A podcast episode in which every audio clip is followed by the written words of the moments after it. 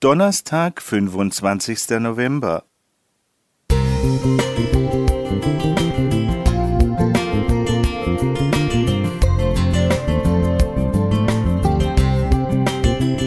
Ein kleiner Lichtblick für den Tag.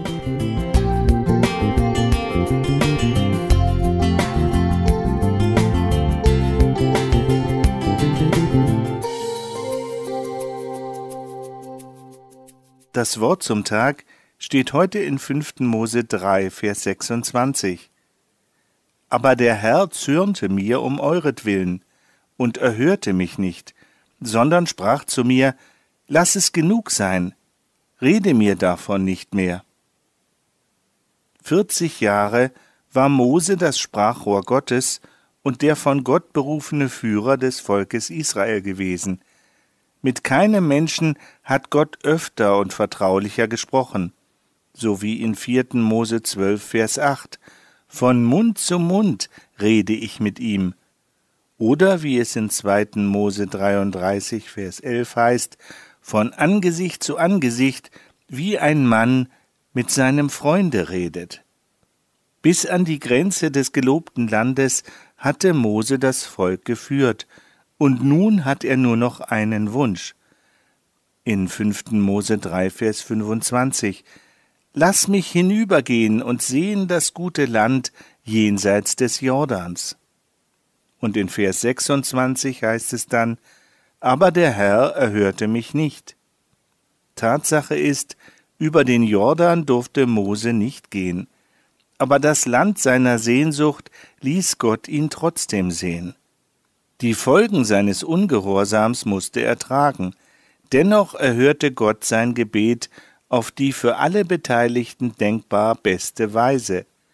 Mose durfte das Land seiner Sehnsucht schauen, und was er zu sehen bekam, war eine überwältigende Schau, ein Blick in die Zukunft und nicht nur der Blick von einem Berg in die Jordanebene. Hat Gott Moses Bitte nicht doch erfüllt, nur eben anders, als er es erbeten hatte? Jesus hat nie von nicht erhörten Gebeten gesprochen.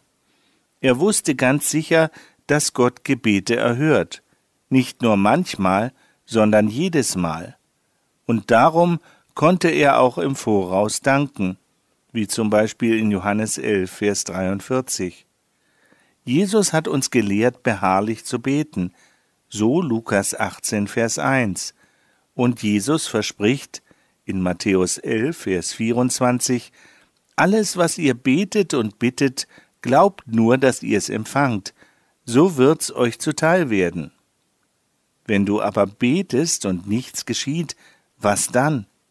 Klar, dann solltest du nicht aufhören zu beten, bis Gott dein Gebet erhört oder dich, wie Mose, wissen lässt, rede mir nicht mehr davon.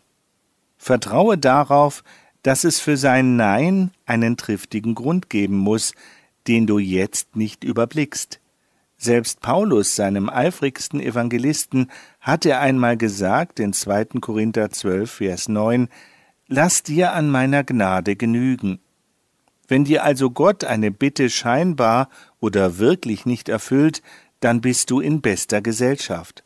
Vertraue darauf, dass Jesus dich den Weg führen wird, der besser ist als der, den du selbst für den besten gehalten hast.